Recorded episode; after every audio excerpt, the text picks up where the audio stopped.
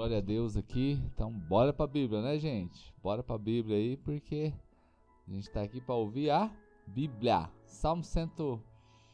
É, quero começar aqui falando para vocês, né, que a gente está vivendo dias de verdadeiras mudanças, né? Isso aí vocês já sabem. E a Bíblia diz lá em Eclesiastes, capítulo 3, versículo 1, né? Está em dourados. Glória a Deus, Gabriel. Muito bom estarmos juntos aqui. Pastora Mariane, Dai, glória a Deus. Então nós estamos vivendo dias de mudança. Eclesiastes, Eclesiastes 3, 1 diz assim: para, a, para tudo há uma ocasião e um tempo para cada propósito debaixo do céu. Olha, gente. Para tudo há uma ocasião e um tempo para cada propósito, né? Nós estamos vivendo um tempo hoje. Precisamos aprender a compreender as estações, respeitarmos os tempos. Como que a gente consegue isso, irmãos? Com maturidade. Eita, gente, quem já está comigo aí entendendo aí já vai dando glória a Deus aí. Esse momento aqui a gente participa ativamente, hein? Você me ajuda aí, tá? Então a maturidade nos leva a passarmos por esses dias difíceis estações da natureza. Olhemos para a natureza. Bom dia, pastor Rogério. Eita, homem de Deus, lá em Brasília, hein? Então aqui a gente já tem gente do Mato Grosso, de Dourados, de Brasília. E como é bom, né, gente? Ferramenta. Meu Deus, irmãos do céu. Aproveita, aproveita. Eu quero desafiar você aqui vendo só um pouquinho aqui desse desse universo que é o que o meu alcance aqui com os irmãos onde que em outras épocas a gente conseguiria fa falar full time com uma, um nível de qualidade aceitável, né? E para tanta gente ao mesmo tempo, ah, queridos, aproveita.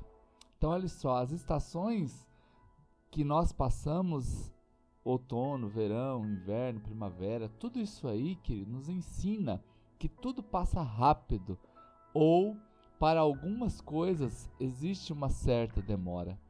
Então eu quero aqui desafiar você a compreender que é a maturidade, amados. A maturidade que vai nos explicar sobre esse tempo de mudança. Né? A maturidade nos leva a passar por esses desafios né? É, com mais entendimento, com mais sabedoria, para que as percas sejam menores, né? Só dar um alô aqui para os irmãos que estão chegando agora, Daniel, eita, ovelhinha das antigas, lá das moreninhas, hein? Marcinho, Reinaldo, Eliane, bom dia. Glória a Deus, querido. Estou aqui agora partindo para o Salmo 137. Gente, eu quero fazer aqui duas, duas pontes com você: o Salmo 137 e o Salmo 126. Salmo 126 é conhecidíssimo dos irmãos. Quem sai plantando, chorando, não é, levando seus feixes, um dia ele vai colher não é, todo o seu fruto. Então, esse é o Salmo 126, é o retorno do povo da Babilônia né, do cativeiro. Agora nós estamos aqui falando sobre é, o Salmo 137 é a ida desse povo. Então olha só, gente, dois momentos, dois momentos na vida do povo de Deus. A ida para o cativeiro da Babilônia e o retorno. Dois momentos diferentes, 70 anos de diferença de um para o outro. A ida é o Salmo 137. A volta é o Salmo 126. A ida é o Salmo 137, a volta é o Salmo 126. Esse tempo junto aqui é tempo de aprendizado da palavra, tá, irmãos?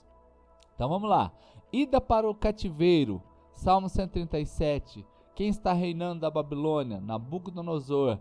Ano aproximado 550, 598 antes de Cristo, gente. Então vamos lá.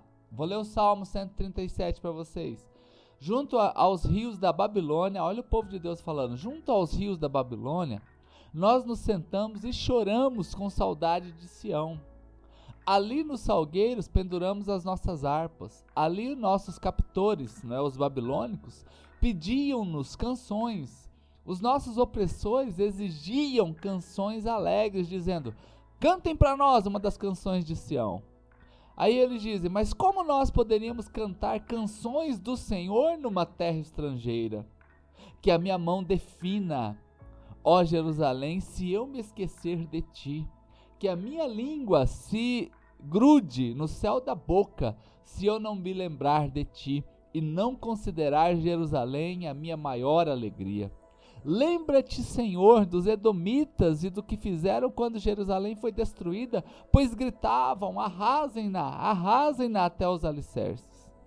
Ó cidade da Babilônia, destinada à destruição, feliz aquele que retribuir o mal que você nos fez.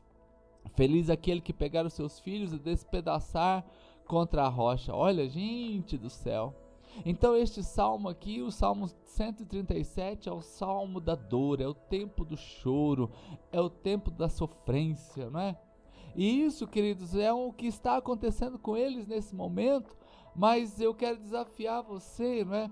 A entender que sempre existem dias maravilhosos, assim como Jó, um dia ele diz assim: é, Eu sei que o meu redentor vive. E eu sempre digo para os irmãos que o choro, queridos, na sua vida, ele é hóspede, mas a alegria que mora na sua casa. Eita, gente, quem está comigo aí? Vai participando aí, vai levantando a mão aí, vai tacando o dedo nesse coraçãozinho aí. O choro na sua vida é hóspede, mas a alegria, ela é a que mora na casa. Então, dentro de você, a alegria permanece, mas o choro, quando ele chega, é um momento de hospedá-lo, né? Então esse aqui são os dias da saudade, os dias de saudade, onde houve separação das famílias, houve separação geográfica, separação da, da, da língua, né? tipo materna, eles estavam falando hebraico, estão saindo agora para um lugar onde eles estão tendo que aprender a língua dos caldeus, dos babilônicos, querido. Então, é, esse desterro, eles estarem indo como cativos, querido, agora mostra isso. Mas é interessante esse salmo, não é? O salmo 137, porque o salmo, a primeira coisa é saudade. Não é? Junto aos rios da Babilônia, nós nos sentávamos e choramos, querido do céu, que está aqui. Não é vez ou outra ter saudade de um tempo bom, não é ruim não. Não é ruim não. não é? Se de repente hoje você sente que você está com saudade, fica tranquilo, a saudade faz parte da vida, né? Mas eles também estão no saudosismo aqui. Como poderíamos cantar canções do Senhor numa terra estrangeira? Saudosismo começa agora a vivenciar. Meu Deus, como que aqueles anos lá foram bons? Como que aquela vida era maravilhosa, querido? Isso não leva a lugar nenhum, entendeu? Mas tem uma coisa aqui muito mais grave nesse salmo. Tem uma coisa aqui que é gravíssima que a língua se grude ao céu da boca, se eu não me lembrar de ti e não considerar Jerusalém a minha maior alegria. Irmãos do céu, por que, que quando a gente tem as coisas a gente não valoriza? É muito bonito ler o salmo, né? É muito bonito a gente ler o salmo aqui. É muito bonito a gente ver o que está acontecendo aqui nesse salmo. Mas ao mesmo tempo, eu quero desafiar você a perceber que este salmo eles estão aqui valorizando uma coisa que eles perderam. Quantos de nós valorizamos as coisas só depois que nós perdemos? Né? Já percebeu isso? A pessoa perde o casamento, aí ele começa a valorizar. A pessoa perde o trabalho, aí ele começa a valorizar aquele dia do trabalho. A pessoa está sem salário, aí ela vivia não é reclamando do salário, aí quando perde começa a reclamar, não é? Então, Cris, vamos aprender a valorizar o que nós temos. Ei, o salmo é muito bonito de ler, mas quando a gente vê nas entrelinhas, a gente vê o que está acontecendo aqui e não é muito interessante. Porque esse povo não valorizou o que eles tinham lá em Jerusalém. Eita, gente, então hoje, valorize a comidinha que você tem à mesa, né? Valorize aí a. Limpando o nariz aqui, gente. Ainda bem que a gente tem uma esposa aqui, parceira, né? Veio aqui, deu o paninho aqui pra gente limpar o nariz, meu Deus do céu. Ficar na live feio aqui. Então, queridos, olha só. Então, valorizar, valorize a comida que você tem à mesa, valorize a sua casa. Já viu que tem gente que reclama de tudo o dia inteiro reclamando, gente? O dia inteiro reclamando. Não olha pro lado que de repente ele tá aí agora contigo. Então, nós aprendemos a valorizar as coisas enquanto nós temos. Enquanto nós temos, não é? Lembra-te, Senhor, agora vem um negócio mais grave ainda, gente. Isso aqui que eu tô falando aqui, você vê que é uma crescente. Eles estão com saudade, eles estão com saudosismo, eles começam a falar que eles não valorizavam, né? né? Sobre Jerusalém. E agora vem o pior. Senhor, lembra dos Edomitas e do que eles fizeram conosco, né? Agora começa a vingança, gente do céu. Que ó cidade da Babilônia, destinada à destruição, feliz é aquele que retribuir o mal que você está nos fazendo. Feliz é aquele que pegar os seus filhos, olha gente, e despedaçar a cabeça deles contra a rocha. Vingança, gente, vingança pura isso aqui. Salmo 137, esse, essa ida à Babilônia. E é um momento de dor. Lembra que eu comecei falando isso aqui? Para tudo na vida há uma ocasião e há um tempo para cada propósito debaixo do céu. Dias de saudade, dias de desterro. Mas uma boa pergunta é: por que, que nós estamos indo para o cativeiro, gente? Por que, que a gente está indo para lá? O que, que aconteceu no meio do caminho? Ou seja, nós sempre estamos num. É, o ser humano ele tem uma coisa cíclica, né? Ele tá bem, ele tá mal. Ele tá, ele tá adorando a Deus e ele tá. É, ele tá idolatrando alguma coisa. Então, quando a gente olha esse momento que nós estamos passando, ei, nós estamos aqui nessa live aqui com os irmãos aqui que eu sei que tem maturidade pra gente aguentar o arroxo, né? Pra gente aguentar a pegada, né? Vamos falar a verdade, né, gente? Tem coisa aqui que a gente fala aqui, mas não dá para ficar falando no culto, né? Porque tem muita gente, vários níveis de, de maturidade, mas a maioria que tá aqui junto comigo eu conheço já. Irmão do céu, vamos falar real, né? Será que isso não. será que o julgamento de Deus não está, estabele, está estabelecido? Porque agora a gente está descobrindo quem é crente, quem não é.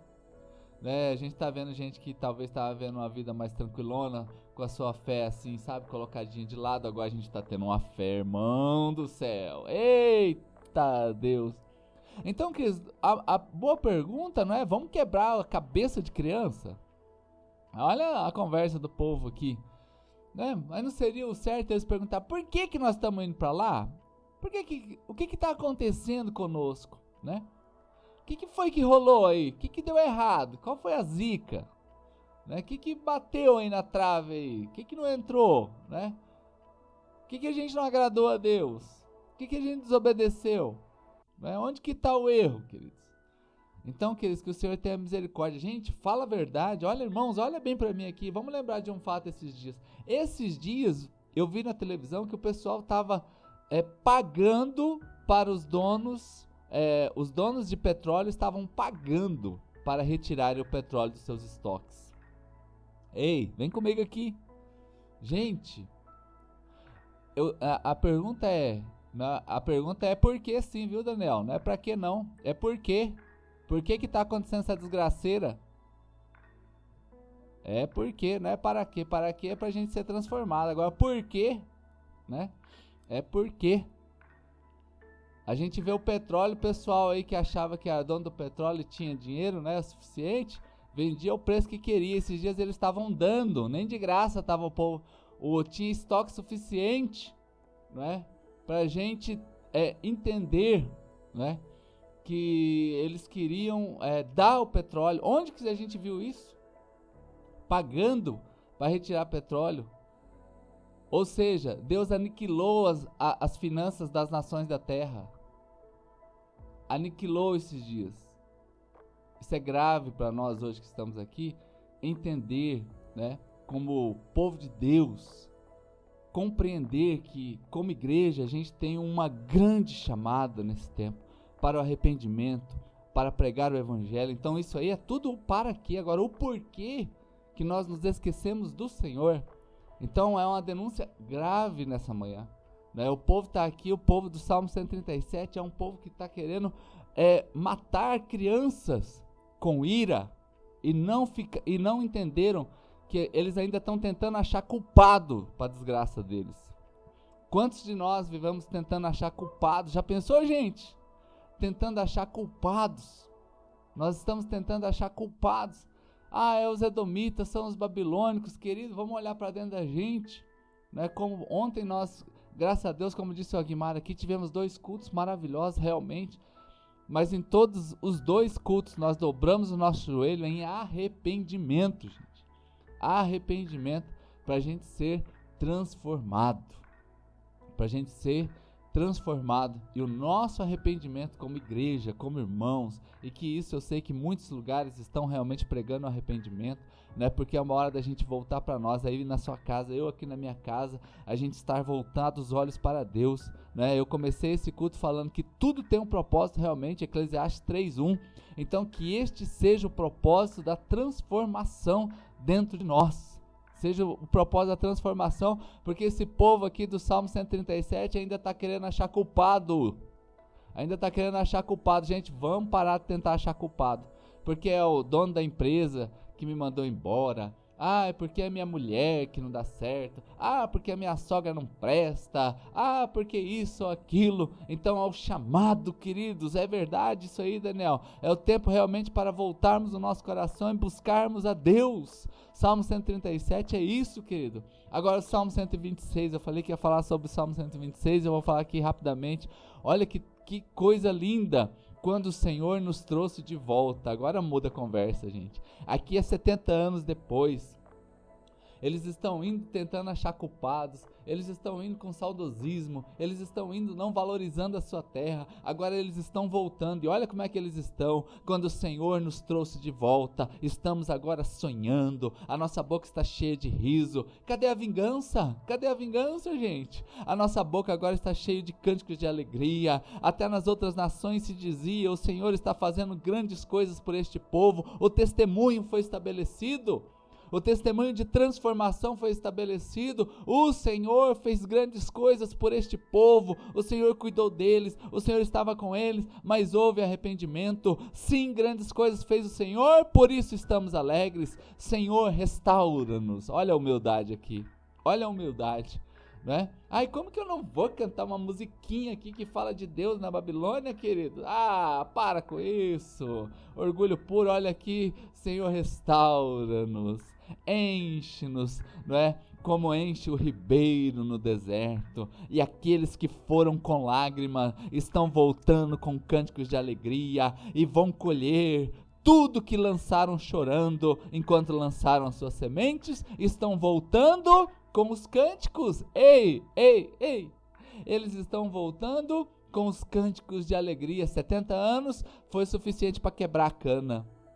70 anos foi suficiente para moer o orgulho, 70 anos foi suficiente para transformar, e que esses poucos dias que nós estamos passando aqui já seja o suficiente, gente, para a gente ser transformado. O Salmo 136, 126 é o salmo da alegria, o Salmo 137 é o salmo da humilhação, o 126 é o salmo onde está posto agora um sorriso nos lábios, e o 137 é onde está posto agora a dor do coração. O 126 agora é o salmo onde eu aprendi a cantar, não, não importa onde eu eu esteja, e o Salmo 137 ainda é aquele que eu me acho melhor. O Salmo 126 é aquele do perdão, e o Salmo 137 é aquele que manda matar. Manda matar. Então foi na Babilônia, queridos, que Daniel e seus três amigos fizeram coisas extraordinárias através da fé. Que esse tempo que nós estamos passando, você seja alguém cheio de fé e Deus te use poderosamente e grandes coisas aconteçam na sua vida, a ponto das pessoas dizerem: Grandes coisas fez o Senhor pelo meu filho e nós vamos celebrar com eles. Ah, querido, o Salmo 126 e o Salmo 137 não são únicos na história do ser humano. Vez ou outra a gente está com o pé na lama e outras vezes a gente está no alto da montanha russa. É assim a vida, queridos. Mas o que importa é a nossa maturidade para a gente compreender que fracassos e vitórias, sempre com a mão de Deus, nos leva a viver mais alto. Provação é o solo onde floresce a fé. Ei, uh, vem cá comigo. Provação é o solo onde floresce a fé. Ah, querido. Então talvez hoje Deixa florescer essa fé, deixa o milagre ser estabelecido na tua, na tua vida. Nós vamos colher grandes frutos, mas vamos permitir que a glória do Senhor se manifeste sobre nós. Alas, gente do céu. Uh! Tô animado hoje, hein? Bah! Eita, gente.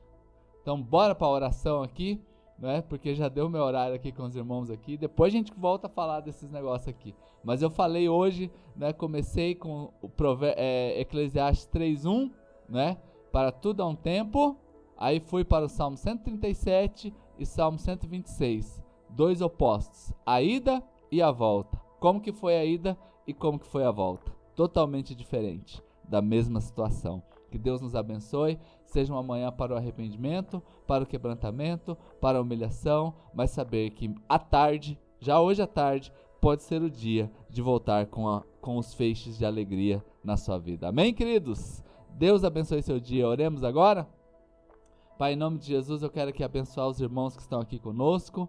Ó Deus, que eles tenham um dia extraordinário, maravilhoso, que não lhes falte nada e que o Senhor nos abençoe a compreender em maturidade o que nós estamos passando. Ó Deus, que o Salmo 137, ó Pai, seja o momento do arrependimento e quebrantamento diante do Senhor, mas o Salmo 126 seja o momento de retornarmos, ó Deus, à vida normal, mas trazendo, ó Deus amado, um sorriso nos lábios, um testemunho de que o Senhor é bom para o teu povo. Livra-os do mal aqui. Se tem alguém aqui doente, que o Senhor os cure. Se uma empresa aqui está à beira da falência, que o Senhor transforme essa situação. Que este trabalho do teu servo, ó Deus amado, ninguém seja mandado embora aqui. Ó Deus, o Senhor sustente cada um deles aqui em, em resposta à nossa oração, nós clamamos. Ó Deus, e que a bênção do Senhor esteja sobre essas famílias, em nome de Jesus.